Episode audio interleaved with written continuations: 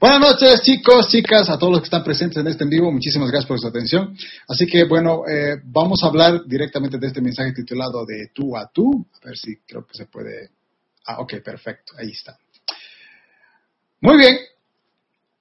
Vamos a comenzar leyendo Santiago capítulo 3, versos 6 al 13. Eh, recuerden que en la iglesia estamos leyendo mucho el libro de Santiago. Así que vamos a comenzar con Santiago.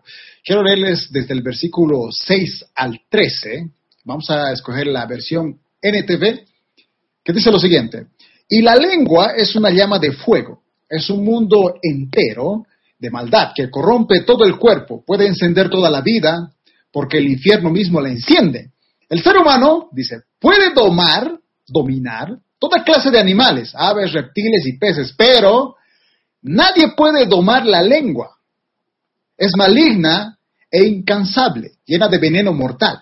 A veces alaba al Señor y Padre y otras veces maldice a quienes Dios creó a su propia imagen. Y así la bendición y la maldición salen de la misma boca. Sin duda, hermanos míos, eso no está bien. Y el verso 11 dice, ¿acaso puede brotar de un mismo manantial agua dulce y agua amarga? ¿Acaso una higuera puede dar aceitunas o una vid higos? No, como tampoco puede uno sacar agua dulce de un manantial salado.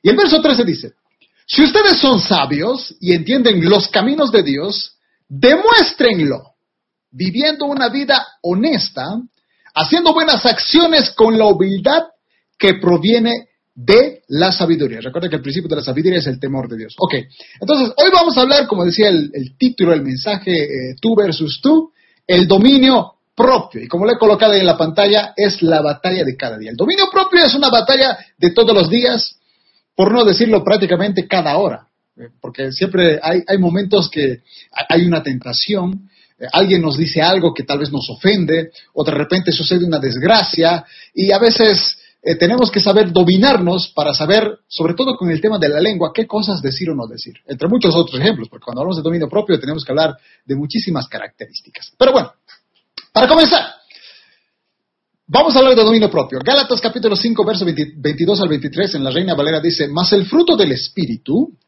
es amor, gozo, paz, paciencia, benignidad, bondad, fe, mansedumbre y templanza.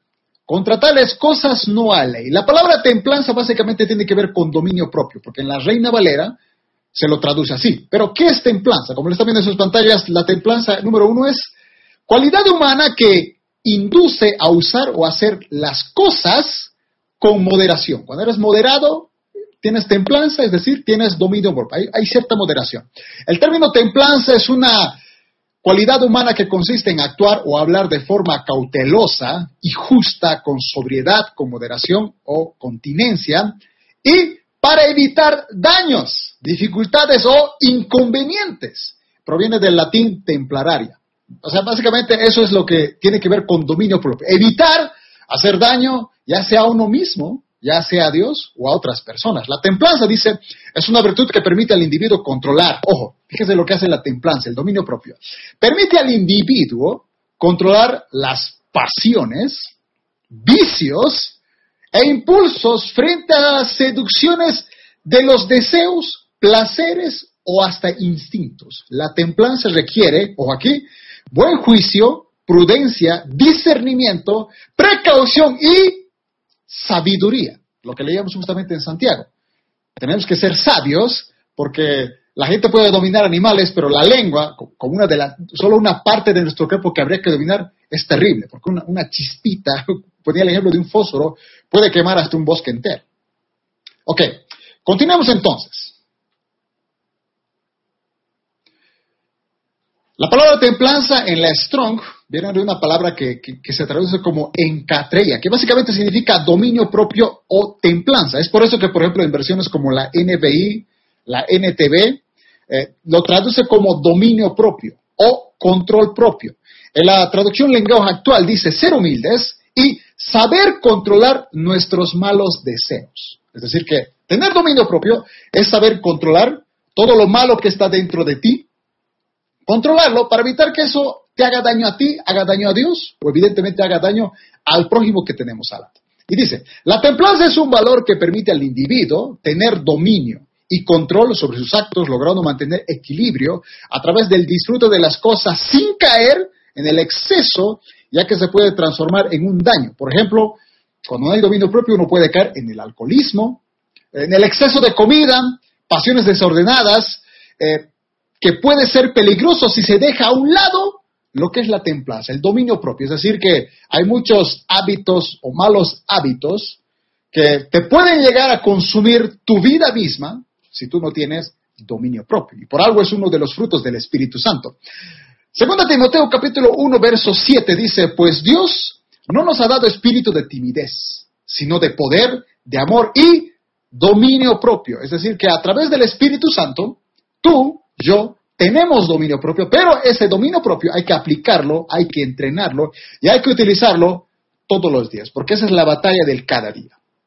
Dice, se conoce como dominio propio al poder de que un individuo posee sobre el uso y disposición de lo que es suyo. También es la capacidad de poder ejercer sobre otra u otras personas. La palabra dominio es el origen del latín dominio. Proverbios capítulo 25, verso 28 dice, como ciudad sin defensa y sin murallas es quien no sabe dominarse. O sea, si tú no tienes dominio propio es como si eh, fueras un imperio o un reino sin tener murallas que te vayan a proteger. Hasta ese extremo, la Biblia dice cómo tiene que ser tu dominio propio, una defensa que, te, que básicamente te protege de todos los ataques que hace el enemigo a tu vida, o de todo lo que sucede en nuestro diario vivir. Dice, por ejemplo, dominio es el conocimiento o manejo que un individuo ostenta sobre una materia ciencia, arte, astuto, etc. Por ejemplo, ella domina el tema de la herencia. Por otro lado, el término dominio se refiere a territorios sujetos a un Estado. ¿no? Es decir, cuando ciertos lugares están dominados por personas eh, que se, se benefician de ese lugar. Eso tiene que ver con dominio. Hay algo que con el dominio propio podemos controlar nuestros deseos, pero con el dominio podemos eh, qué sé yo, poder tener éxito en ciertas ramas de nuestra vida, en el estudio, en, un talento que tú tienes, en un ministerio, por ejemplo. A ver, continuando. Proverbios 16:32 dice, más vale ser paciente que valiente. Y fíjense, más vale dominarse a sí mismo que conquistar ciudades. Es decir, la palabra de Dios dice que eh, en vez de, querer lograr conquistar, qué sé yo, países o tener terrenos gigantescos, lo que deberías anhelar es dominarte a ti mismo, porque leíamos Santiago.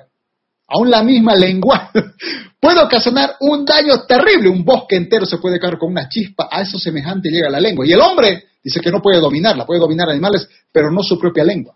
Es necesario dominarnos a nosotros mismos, antes que a cualquier otra cosa a nuestro alrededor. Ahora, este pasaje que ustedes están viendo en su pantalla, Levítico capítulo 10, verso 16 al 20, antes de leer esto, quiero que entendamos el contexto. En este capítulo está uno de los pasajes más conocidos. He escuchado cientos de prédicas, hay hasta libros que tienen hasta el mismo título, fuego extraño, es decir, dos hijos de Araón, el sacerdote, ofrecen un fuego extraño que aparentemente no estaba bajo la voluntad de Dios. Muchos dicen que no era como se debía hacer, porque Dios había dado ciertas reglas estrictas a Moisés de cómo los sacerdotes debían ofrecer sus ofrendas, el holocausto, eh, la, la, matanza de los animales, todo lo demás debía ser a la perfección. Pero al parecer estos hicieron algo extraño, un fuego extraño, y dice que desde el mismo santuario Fuego salió y los exterminó a los dos. Estos eran dos de los hijos de Aarón. Aarón tenía cuatro hijos, decir, que un solo día, por un mínimo error, dos fallecieron. Esa historia es súper ultra conocida para que puedan entender el contexto. Pero este pasaje, quiero que lo leamos y analicemos algo de lo que tiene que ver con el dominio propio. Levítico capítulo 10, verso 16 al 20 dice, Luego Moisés les preguntó qué había sucedido con el chivo de la ofrenda por el pecado. Cuando descubrió que había sido quemado, se enojó mucho con Eleazar y Etamar, los hijos que quedaban a Araón.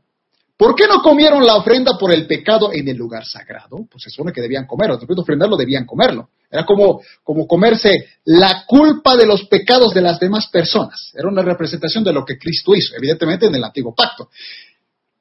Les preguntó, es una ofrenda santa. El Señor se la dio a ustedes para quitar la culpa de la comunidad y purificar al pueblo y hacerlo justo ante el Señor. Cuando el pueblo ofrecía un sacrificio, eh, eh, ofrecía el sacrificio, se quemaba ciertas partes del animal, ciertas grasas, pero cierta parte el sacerdote debía comérselo, como, como llevando ese pecado dentro de su cuerpo para que el pueblo recibiera el perdón de sus pecados. Sin embargo, ellos no habían comido. Y Moisés evidentemente estaba enojado porque dijo, pero si ustedes no se lo han comido, el pueblo no recibió el perdón, no ha recibido la purificación, no son justos ante Dios. Y dice el verso 18, puesto que la sangre del animal no fue llevada al lugar santo, ustedes debieron haberse comido la carne en el lugar sagrado como lo ordené. Y fíjense en el verso 19, o sea, justo el mismo día que sus dos hijos de Aarón fallecen, Aarón le dice lo siguiente, porque para que pueda entender, justo en este, en este mismo capítulo, en el contexto, dice que, que murió, murieron los hijos. Evidentemente, pues, imagínate un papá, sus hijos mueren, o si fueran tus hermanos, es como que uno tiene que ir a enterrarlos, o sea, que sacarlo. Pero les digo, no pueden salir del tabernáculo. Eh, ustedes han sido consagrados a Dios, que tienen que quedarse aquí. Lamento mucho que hayan muerto sus hijos, pero tienen que quedarse aquí. Fíjense el dominio propio que tenía que, que tenía que tener un sacerdote por el privilegio de estar cerca de la presencia de Dios, porque no todos podían estar cerca de la presencia de Dios. Tú y hoy podemos orar y Dios nos escucha, pero en ese entonces pocos eran los afortunados. Los levitas, que podían trasladar cosas del, santuario, o los sacerdotes que estaban lo más cerca, y Aarón, el único que podía entrar una sola vez a ese lugar santo. Pero ese día pasó una desgracia. Los hijos habían muerto. Y el verso 19 dice, Aarón le contestó a Moisés, Hoy mis hijos, los que habían fallecido, presentaron al Señor tanto su ofrenda por el pecado como su ofrenda quemada. No obstante, me ocurrió esta desgracia. Es decir, mis hijos murieron. Se equivocaron, un mínimo error, pero murieron. Y dice, le, le habría agradado al Señor si yo hubiera comido la ofrenda por el pecado del pueblo en un día tan trágico como este. Y el verso 20, sorprendentemente, porque Moisés estaba enojado porque no, habían hecho la voluntad de Dios. Y el verso 20 dice, cuando Moisés escuchó esto, quedó satisfecho y se fue. Es decir, Aarón tenía que tener un dominio propio al ser sacerdote, que sus hijos murieron, no podía ir a enterrarlos, tenía que quedarse en ese lugar para aprender a hacer los sacrificios, todo lo demás, porque debían hacerlo exactamente como Dios le había mandado. De hecho, se supone que eh, estaban en ese lugar como 30 días de entrenamiento. Todos los días debían entrenar, practicar, practicar, para que cuando sea el momento que Dios descendiera, tenían que hacer toda la perfección, porque si alguien se equivocaba, como los hijos de Aarón, esos dos que fallecieron, fuego los podía exterminar. Porque ante la santidad de Dios tiene que haber obediencia y, santidad absoluta. Porque Dios es santo y si en esa luz, esa eh, iluminación, ese sol fuerte que es, que es la presencia de Dios, trata de aparecerse una pequeña sombrita, la luz lo extermina, lo extermina no, no, puede haber. Entonces, eh, Aarón pierde a sus hijos. Sin embargo, él se da cuenta de algo. Él dice, ok, me quedo en el santuario, pero no puedo, no puedo comer esa carne. No puedo comerme, por así decirlo, la representación de, los pecados y llevármelos a mí. ¿Por qué? Porque dentro de mi corazón no estoy bien. Por eso le dijo, no, puedo comer por la desgracia que acaba de ocurrir. ¿Le agradaría a Dios que, que, yo me comiera la ofrenda del pecado del pueblo en un día tan... Es decir, yo me siento tan mal por la situación que me acaba de pasar que, que estoy como, en cierto modo, tal vez medio ofendido con Dios, pero aún así no quiero comerme eso porque me lo comería y Dios no recibiría esa ofrenda y capaz, hasta Dios nos puede exterminar a todos los sacerdotes y si, los sacerdotes morían, ¿quién iba a ofrecer los sacrificios si, er, ellos eran los únicos elegidos? E, esta historia me hizo pensar y me salió una pregunta. ¿Cuántas veces mucha gente a nuestro alrededor no es bendecida porque hay una, una cierta, un cierto problema en nuestro corazón? Es como que algo no está bien, como en el caso de Aarón, que sus pobres hijos murieron por, un mínimo error, pero murieron y él estaba tan mal que dijo, ok, creo que es mejor no, no, no, no, que, el pueblo no sea purificado porque capaz por comérmelo a Dios no le agrade y terminamos peor.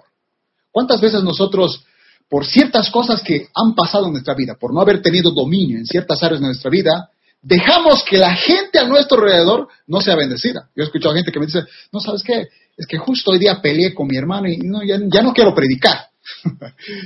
O, justo, eh, no sé, justo ayer, por ejemplo, me acuerdo de un testimonio de hace muchos años atrás, un, músico.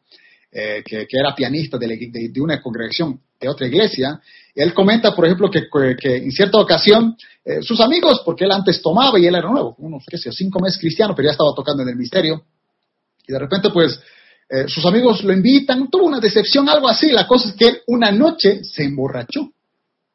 La cosa es que sacaron fotos y alguno de sus amigos por broma se le envió a su pastor. Así de alguna manera lo contactó, se le envió y el pastor se enteró.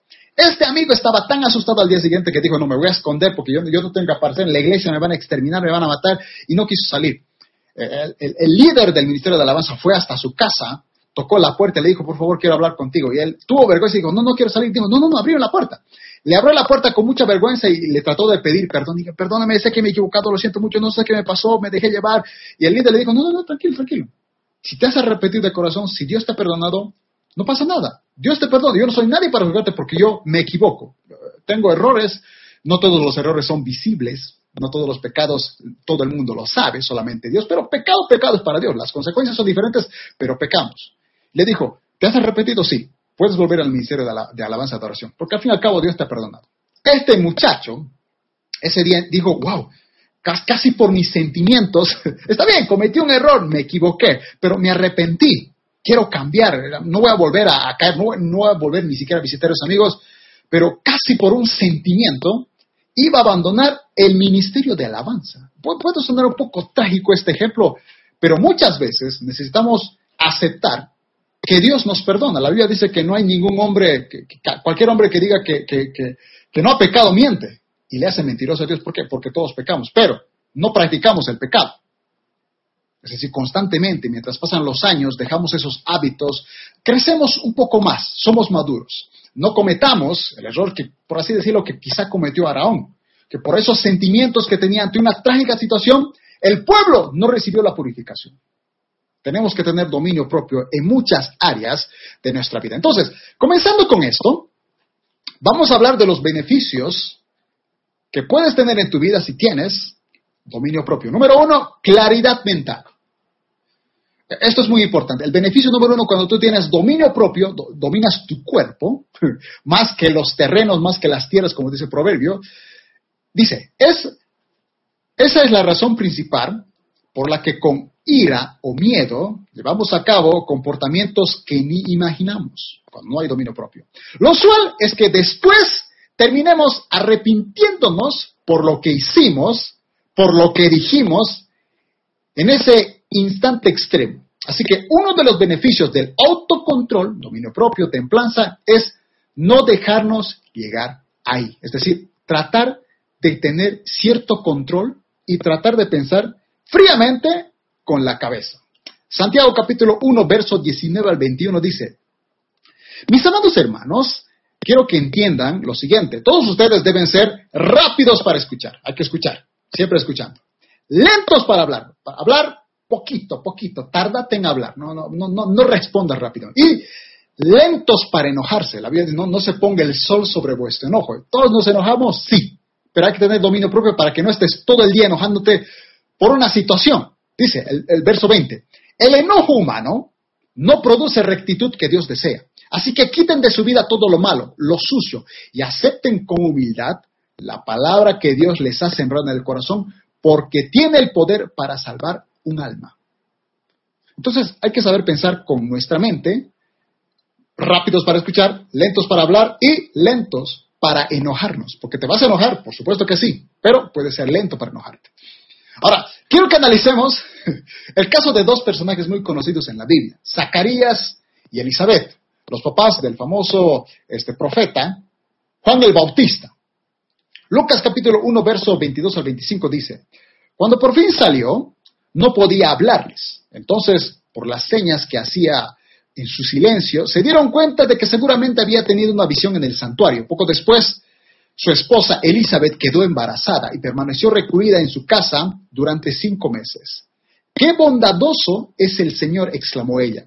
Me ha quitado la vergüenza de no tener hijos. Para que se pueda tener el contexto, Zacarías era uno de los sacerdotes que justamente le toca entrar al santuario. Ellos eran mayores de edad, no tenían hijos y Supuestamente ellos oraban para un día tener hijos. Cuando Zacarías entra al lugar santísimo, aparece un ángel y le dice, Dios escuchó tu oración, te dará un hijo. Pero él dijo, ¿cómo puedo tener yo hijos si soy mayor de edad? Y le dijo, no importa, para, para Dios nada es imposible, pero como dudaste, ahora te vas a quedar mudo. Se quedó mudo. No podía hablar. Ahora, ¿qué podemos aprender de esta historia? Número uno, cuando dudas, como Zacarías, a veces Dios cuando tú no te callas, Él de alguna manera quiere que calles. Porque ¿qué hubiese pasado si Zacarías eh, hubiera dicho, el ángel me dijo que voy a tener un hijo, pero yo soy mayor de edad y empezaba, qué sé yo, a, hacer dudar a toda la gente, a sus familiares. Eh, posiblemente hasta el milagro no iba a suceder, por ejemplo. Mateo capítulo 13, versos 55 al 57 dice, y se burlaron. ¿No es más el hijo del carpintero? ¿No conocemos a María, su madre, y a sus hermanos Santiago, José, Simón y Judas?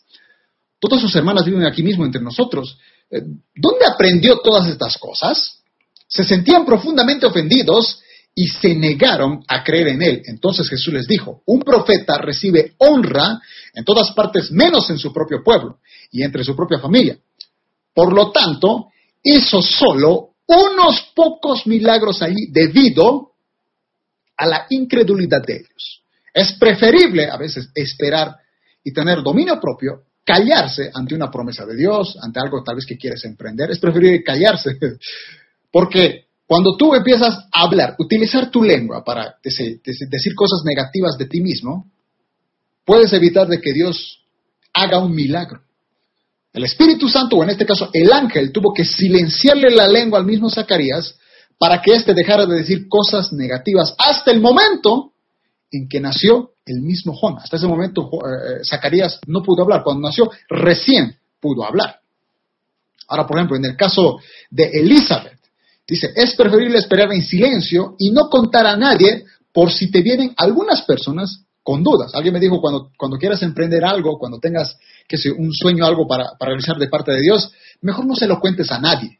Contáselo a tus amigos más íntimos, que ellos eh, cuando tú les digas que si yo algo, quiero hacer algo gigantesco, qué sé yo, quiero, pongámosle un ejemplo, quiero llenar el estadio porque Dios me ha enviado a, a, sé a reunir a los jóvenes, eh, muy posiblemente la mayoría de la iglesia te diga, no, estás loco, estás equivocado, no, eso es para unos cuantos.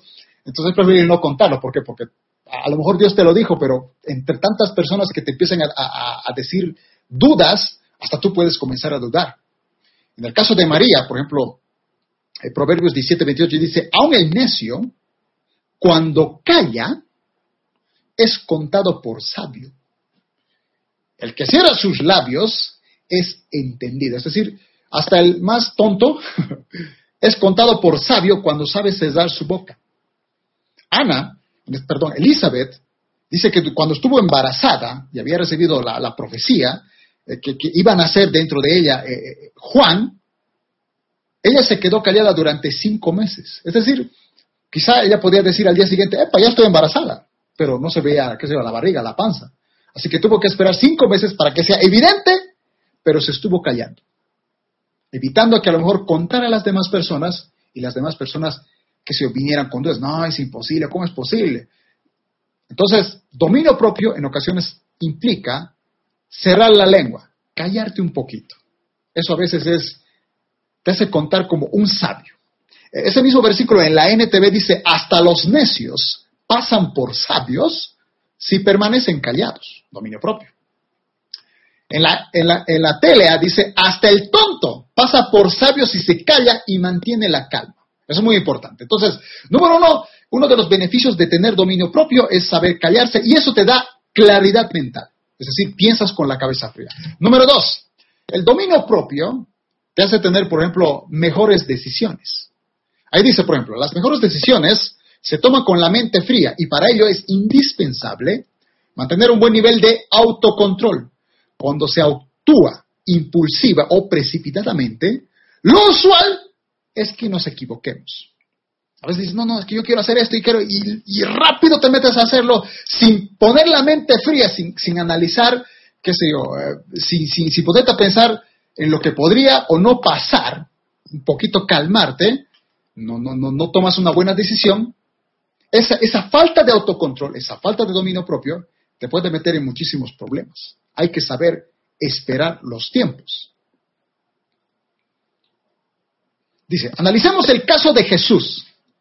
Por ejemplo, el mismo, el mismo Hijo de Dios. Eh, hecho hombre, se encarna como un ser humano, es 100% Dios, pero a la vez es 100%, 100% dice que él sufrió todas las tentaciones que tú y yo tenemos, pero él jamás pecó, a diferencia de nosotros. Dice, analicemos el caso de Jesús.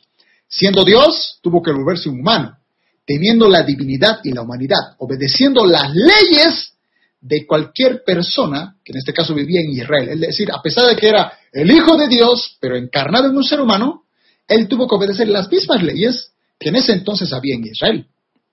Por ejemplo, fíjense, Lucas 2.7 dice, María dio a luz a su hijo, a su primer hijo, un varón, lo envolvió en tiras de tela y lo acostó en un pesebre porque no había alojamiento disponible para ellos. No sé ustedes, pero alguna vez se han puesto a pensar, se supone que es el Hijo de Dios, ¿cómo nace en un pesebre? En un lugar sucio donde hay animales, donde hay un mal olor, ahí nace. Dice que incluso ellos eran pobres. Se, cree que en realidad no estuvieron en el pesebre necesariamente porque no tenían dinero. Simplemente se dice que ya era muy tarde y no hubo un alojamiento. De repente, si tenía que nacer el hijo, pues tenían que buscar el lugar más disponible porque ya era tarde en la noche. Ahora, Lucas capítulo 2, pero los versos 22 a 24 dice, luego llegó el tiempo para las ofrendas de la purificación, como exigía la ley de Moisés, después del nacimiento de un niño, así que sus padres lo llevaron a Jerusalén para presentarlo al Señor. La ley del Señor dice, si el primer hijo de una mujer es varón, habrá que dedicarlo al Señor. Así que ellos ofrecieron un sacrificio requerido en la ley del Señor que consistía en un par de tórtolas o dos pichones de paloma. Es decir, que Jesús a pesar de ser el Hijo de Dios, viene a esta tierra y como un ser humano se tiene que circuncidar al octavo día como todo primer varón nacido en casa. Lo que me sorprende de esto, el versículo 24 dice que la, ofrenda para el sacrificio que dieron era un par de tórtolas y dos pichones de paloma. Había cuando tú lees Levítico había distintas ofrendas, pero lo de tórtolas y dos pichones de paloma era la ofrenda que daba la gente pobre, porque había gente que no podía dar que sea un animal como un cordero, así porque era más caro, que sea, no, no todos lo tenían. Así que ofrecían lo más económico que podían encontrar. Dos tórtalas y dos pichones de paloma. Es decir, que Jesús, a pesar de ser el Hijo de Dios, nació en una familia medianamente humilde. Ahora, Lucas capítulo 2, verso 49 al 51 dice, pero ¿por qué tuvieron que buscarme? Les preguntó. ¿No sabían que tengo que estar en la casa de mi padre? Pero ellos no entendieron lo que quiso decir. Luego regresó a su casa con sus padres a Nazaret y vivió en obediencia a ellos.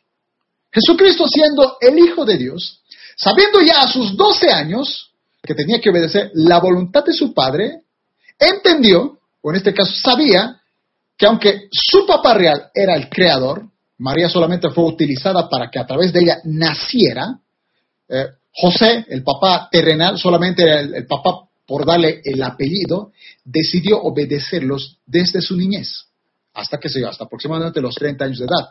Esto es algo que se debería aprender, sobre todo en, cualquier niño o joven que a veces no quiere obedecer a los papás. El mayor ejemplo de obediencia es el mismo Jesucristo, que desde sus 12 años, aun siendo el Hijo de Dios, obedeció a sus papás. Tener dominio propio es saber obedecer a las personas más expertas y más mayores que tú. Nunca hagas nada en tu propio entendimiento. ¿Por qué? Porque vas a meter la pata, sobre todo en, lugares o cosas que tú no conoces. Ahora, por ejemplo, siendo el creador, eh, eh, conocemos. Ahora, por ejemplo, en el caso de Moisés. Moisés era alguien que, al igual que Jesús, tenía un llamado, tenía un ministerio. Pero a diferencia de Jesús, que aproximadamente 30 años Jesucristo estuvo en una carpintería, siendo el Hijo de Dios, pero en una carpintería, haciendo algo que, para lo que no fue creado, pero estuvo 30 años en una carpintería, que se lijando, cortando, pero 30 años ahí, cuidando a su mamá. Se cree que su papá tal vez murió cuando él tenía, que 18 años, así que él tuvo que cuidar a su mamá. Ahí, ahí estaban también sus otros hermanos, pero supo esperar el tiempo correcto. Incluso fue a bautizarse y después del bautismo siendo el Hijo de Dios, fue al desierto 40 días y 40 noches para regresar en el poder del Espíritu Santo. Pero eso lo hace alguien que tiene dominio propio, que sabe esperar los tiempos. Pero en el caso de Moisés, ahí, está el pasaje, conocemos, eh, por ejemplo, dice, ¿no? El, eh, capítulo 2, verso 11 al 15. Muchos años después, cuando ya era adulto, Moisés salió a visitar a los de su propio pueblo, los hebreos. Y vio a unos cuantos, a una cuanta dureza los obligaba, es decir, había unos egipcios que con mucho los castigaban. Durante su visita vio que un egipcio golpeaba a uno de sus compatriotas hebreos. Entonces Moisés miró a todos lados para asegurarse que nadie lo observara y mató al egipcio y escondió el cuerpo en arena. Al día siguiente, cuando Moisés salió nuevamente a visitar a los de su pueblo, vio a dos hebreos peleando. ¿Por qué le pegas a tu amigo? le preguntó Moisés, al que había empezado la pelea. El hombre le contestó, ¿quién te nombró para ser nuestro príncipe o juez?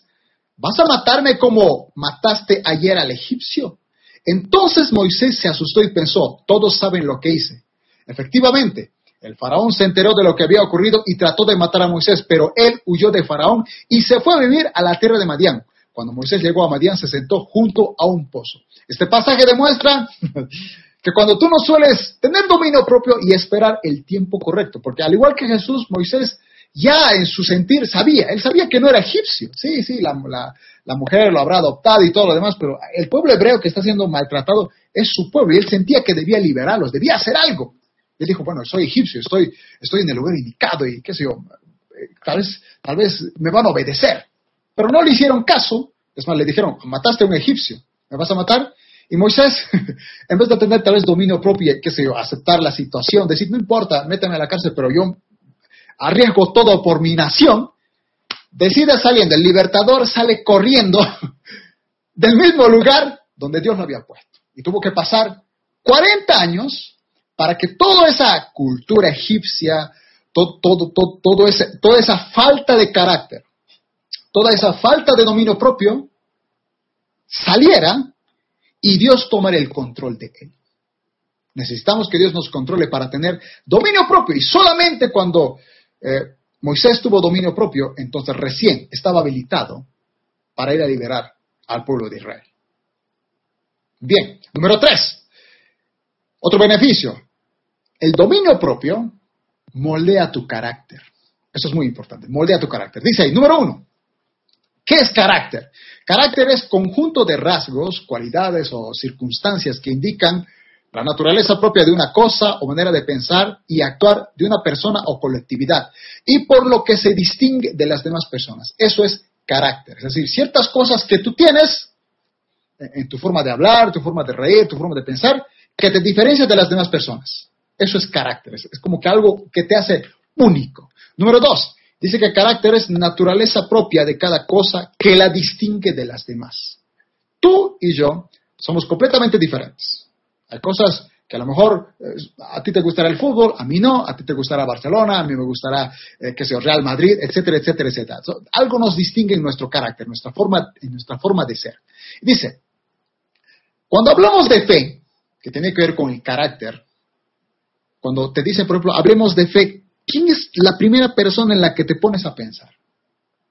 Evidentemente en Abraham, ¿no? Porque es conocido como el padre de la fe. Todos conocemos a Abraham. Sin embargo, hay otros personajes que no son tan conocidos, pero están en la Biblia, por algo están. incluso hay personas que ni siquiera sabemos sus nombres, pero créanme que tienen muchísima importancia porque por algo están en la Biblia, aun cuando no sepamos sus nombres. Pero entonces, cuando lees Hebreos capítulo 11, verso 1, dice, es pues la fe, la certeza de lo que se espera, la convicción de lo que no se ve. Por si alguien no entendió, tenemos la NTV que dice, la fe es la confianza de que en verdad sucederá lo que esperamos. Es lo que nos da la certeza de las cosas que no podemos ver. Y en la traducción lenguaje actual, fe básicamente es confiar en Dios, es estar totalmente seguro de que uno va a recibir lo que espera. Es estar convencido de que algo existe aun cuando no se pueda ver. Eso es fe. Abraham era el padre de la fe. Dios le dijo, vas a ser padre de multitudes, eh, como la arena del mar, eh, como las estrellas del cielo, pero él apenas tuvo un hijo. No vio esas multitudes. Se tuvo que morir sin ver esas multitudes. Eso, eso sí se llama tener fe. Pero hay otros personajes que justamente vamos a ver que también tuvieron fe. Vamos a hablar, por ejemplo, de José y María, los padres terrenales de Jesús. ¿Cuál de estos dos tú crees que tuvo más fe? Analicemos. Por ejemplo, Lucas capítulo 1, verso 28 y verso 30 al 31 dice, Gabriel, el ángel, se le apareció y dijo, saludos, mujer favorecida. El Señor está contigo. No tengas miedo, María, le dijo el ángel, porque has hallado el favor de Dios. Concebirás y darás a luz un hijo y le pondrás por nombre Jesús. Ok. Es decir, María aparece un ángel, literal. Ve un ángel y el va de ti, que eres virgen, que, no has estado con ningún hombre, de ti van a ser el mismísimo hijo de Dios. Fíjese la fe que esa mujer debía tener. Pero a, diferencia quizás de José, ella vio un ángel. O sea, tuvo cierta garantía. Pero, por ejemplo, ¿qué pasa con José? Mateo capítulo 1, verso 19 al 21 dice, José, su prometido, era un hombre bueno y no quiso avergonzarla en público. Por lo tanto, decidió romper el compromiso en privado. Pero mientras consideraba esa posibilidad, fíjense, dice, un ángel, aquí, aquí también se aparece un ángel, pero a diferencia de María, que se le apareció de manera literal, física, lo vio cara a cara, dice, un ángel del Señor se le apareció en un sueño no, no presencial, en sueño. Y le dijo, José, hijo de David, le dijo el ángel, no tengas miedo de recibir a María por esposa, porque el niño que lleva dentro de ella fue concebido por el Espíritu Santo y tendrá un hijo y lo llamarás Jesús, porque él salvará a su pueblo de sus pecados. Ahora yo te pregunto, ¿quién de los dos tenía aquí más fe? ¿María o José? La mujer que vio el ángel que seguramente en un par de semanas o meses ya se le iba a notar la barriga, así para que realmente crea que ahí está el Hijo de Dios. O un hombre que tiene que creer que una mujer supuestamente va a concebir al Hijo de Dios sin haberse acostado con nadie y que está embarazada, que es oficial. y que tienes que creerte que un ángel se te apareció en un sueño y te dice, tienes que recibirla. ¿Quién, tiene, ¿Quién tuvo más fe? Evidentemente José. Tener dominio propio en ocasiones no significa necesariamente creer cuando tú veas algo, como, como lo oímos en el pasaje anterior. Jesucristo mismo le dijo a Tomás, Tomás, eh, bienaventurados los que creen sin haber visto. Tú querías verme aquí, qué sé yo, los clavos, la lanza en el costado, pero bienaventurado la gente que sin ver creyó que yo había resucitado. Necesitamos tener dominio propio a través de la fe. Dios moldea. Estoy seguro que Dios tuvo que moldear el carácter más que de María el del mismísimo José, porque él tuvo que aceptar a una mujer que supuestamente está embarazada y reconocerla como su esposa y darle apellido a ese hijo, creyendo por un sueño y por lo que le dijo esta mujer que ese era el mismísimo hijo de Dios. Para eso sí se necesita bastante dominio propio. Santiago capítulo 2, verso 18, ya que estamos en la iglesia leyendo Santiago, dice, ahora bien, alguien podría argumentar, algunas personas tienen fe, otras buenas acciones. Pero yo les digo, ¿cómo me mostrarás tu fe? Ojo, ¿cómo me mostrarás tu fe? Si no haces buenas acciones, yo les mostraré mi fe con acciones. Es decir, que la fe tiene que ser evidenciada por las cosas que tú haces. Si, si, si dices que tienes fe, pero, pero no actúas, no crees en aquello que no se ve, no estás teniendo fe. Y sin fe es imposible agradar a Dios. Entonces, ahora, con esto ya prácticamente vamos a terminar. Esto es otra cosa que moldea el carácter de la persona y que tiene que ver con el dominio propio para saber controlarte a ti, para, para hacer cosas buenas que te beneficien a ti, para que sea de bendición para tu familia, tus amigos y evidentemente también para que glorifique a Dios. El poder de dar. Vivimos en una generación que constantemente quiere recibir. En Navidad quiero recibir. En mi cumpleaños, quiero recibir. Día del niño, quiero recibir. Día del estudiante, quiero recibir. Nadie quiere dar. Pero ¿qué dice la Biblia? Hechos capítulo 20, verso 35. Dice, y he sido un ejemplo constante de cómo pueden ayudar con trabajo y esfuerzo a los que están en necesidad. Y dice, deben recordar las palabras, dice Pablo, las palabras del Señor Jesús hay más bendición en dar que en recibir. Es curioso porque este pasaje de es mejor dar que recibir no aparece en ninguno de los evangelios, ni en Mateo, ni Marcos, ni Lucas, ni Juan. Pero Pablo asegura que Jesús lo dijo. Hay más bendición en dar que en recibir. Eh, ¿Jesucristo no acaso dio su vida por nosotros? La mayoría de nosotros, para tener dominio propio, si algo tenemos que aprender es saber dar a los demás. Muchos dicen, ah, es que yo, yo, yo quisiera que, es que la iglesia no me saludan, no, no, no me abrazan, no, no me dicen que me extrañan. Pues tú ve a, la misma iglesia, a la congregación, tú ve y abrázalos, tú ve y diles que los extrañas. No esperes que los demás hagan algo, es mejor dar que recibir. Sí, es bonito cuando te dan algo, es bonito cuando que te celebran algo, pero hay mayor bendición y estás prácticamente siendo la misma imagen de Dios, estás teniendo dominio propio cuando estás dando a los demás algo que no te han dado a ti. Porque mejor es dar que recibir. Jesucristo mismo dio su vida la dio. Cuando tú y yo no la merecíamos, ni siquiera actualmente la merecemos, pero Él no las dio.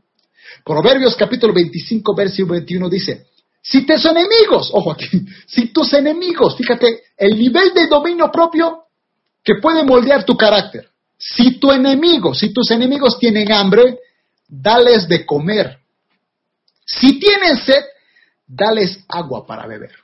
Eh, cuando, cuando Jesucristo se encontró con, los judíos, él dijo, pero ustedes se aman entre ustedes y ah, qué sé, aborrecen a los gentiles, hasta los samaritanos lo aborrecen. ¿Qué, diferencia tienen ustedes con los, con los gentiles? Ellos igual se aman. Pero si tú amas a tu enemigo, estás siendo mejor, porque eres como el Padre que hace caer lluvia sobre justos e injustos. De esa manera serás perfecto, como tu Padre en los cielos es perfecto. Esto tiene que ver con dominio propio. Literalmente a tu propio enemigo, a ese que, a ese que, dice, este desgraciado no me cae bien, ya quisiera que, que, no sé, que algo le pase malo. No, no, yo, yo, me sorprendo que hay gente que, de otras iglesias, de otras iglesias, evidentemente, que cuando alguien que, que, ha sido un dolor de cabeza en la iglesia se va, no puedo creer, pero se alegra. Deberíamos sentir dolor por cada, qué sé yo, miembro de nuestra iglesia, por más que haya sido un desgraciado que nos hace renegar, pero se fue de la iglesia, deberíamos clamar día y noche para que Dios lo regrese a la casa y evidentemente también para que esa persona tenga una transformación espiritual.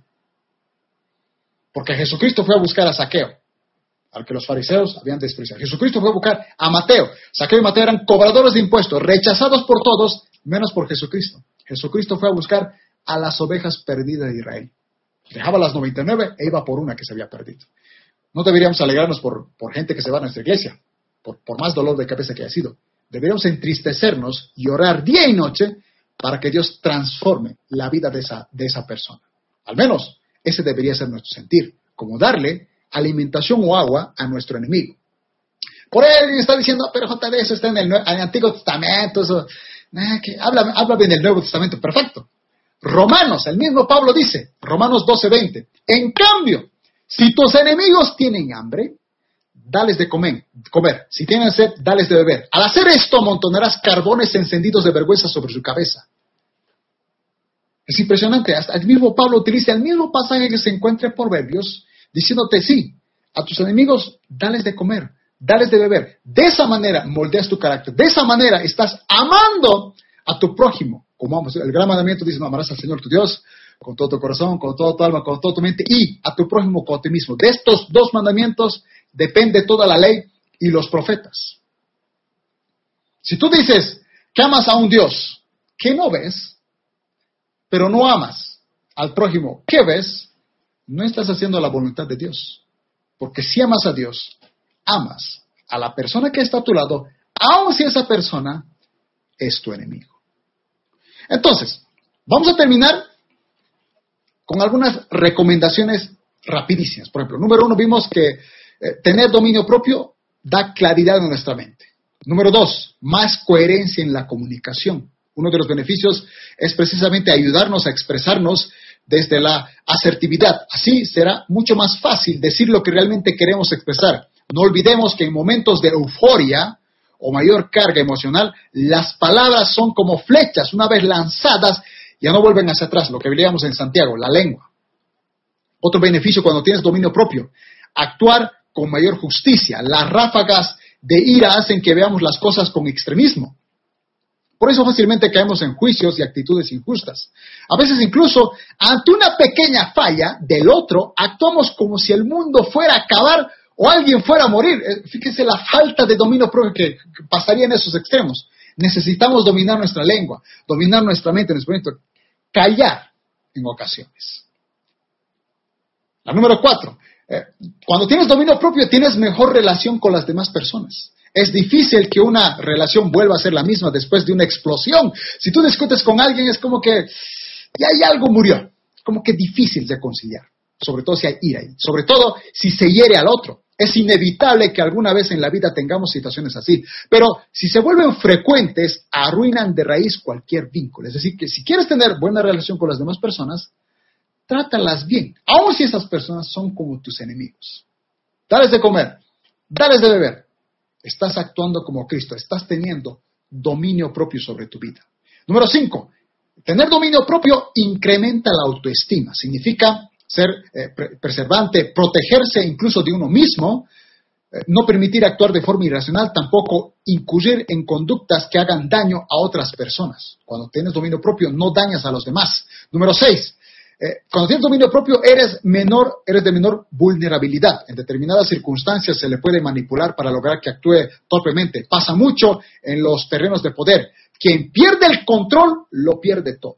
A veces estamos en momentos de una estrés impresionante, sea en los estudios, en el trabajo, en la familia, en una relación.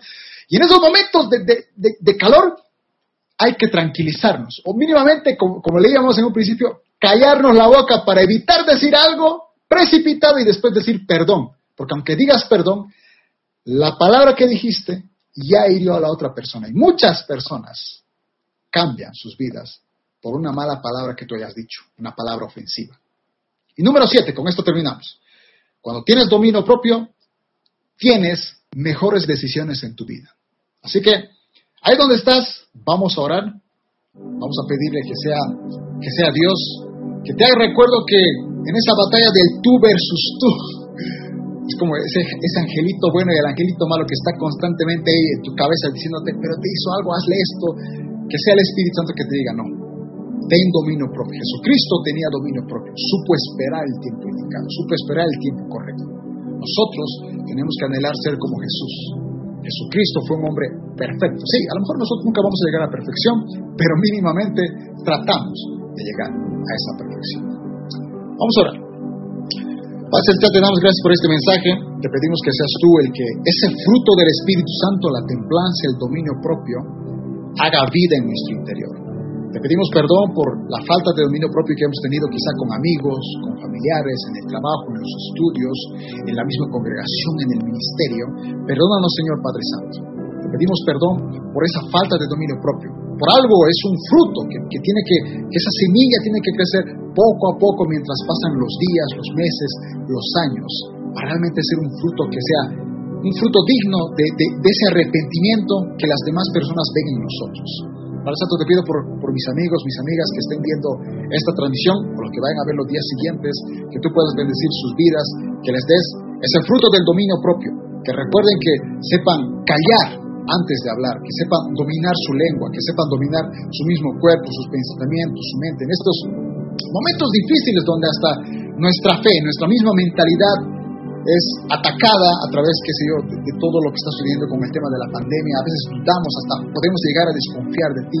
Necesitamos dominio propio, de creer no lo que dicen las noticias, no la negatividad que sucede quizá a nuestro alrededor, sino lo que dice tu palabra. Que en este mundo tendremos aflicción, pero tú venciste. En el Apocalipsis queda claro que tú un día vencerás. Que cuando estemos ahí contigo, todo llanto, toda lágrima se irá. Pero aquí en esta tierra tendremos que saber soportar, porque tú también soportaste esas aflicciones por amor a nosotros. Ayúdanos, enséñanos a amar incluso a nuestro enemigo y a nuestro amigo también, como tú nos has amado a nosotros. En el nombre de Cristo Jesús, amén y amén.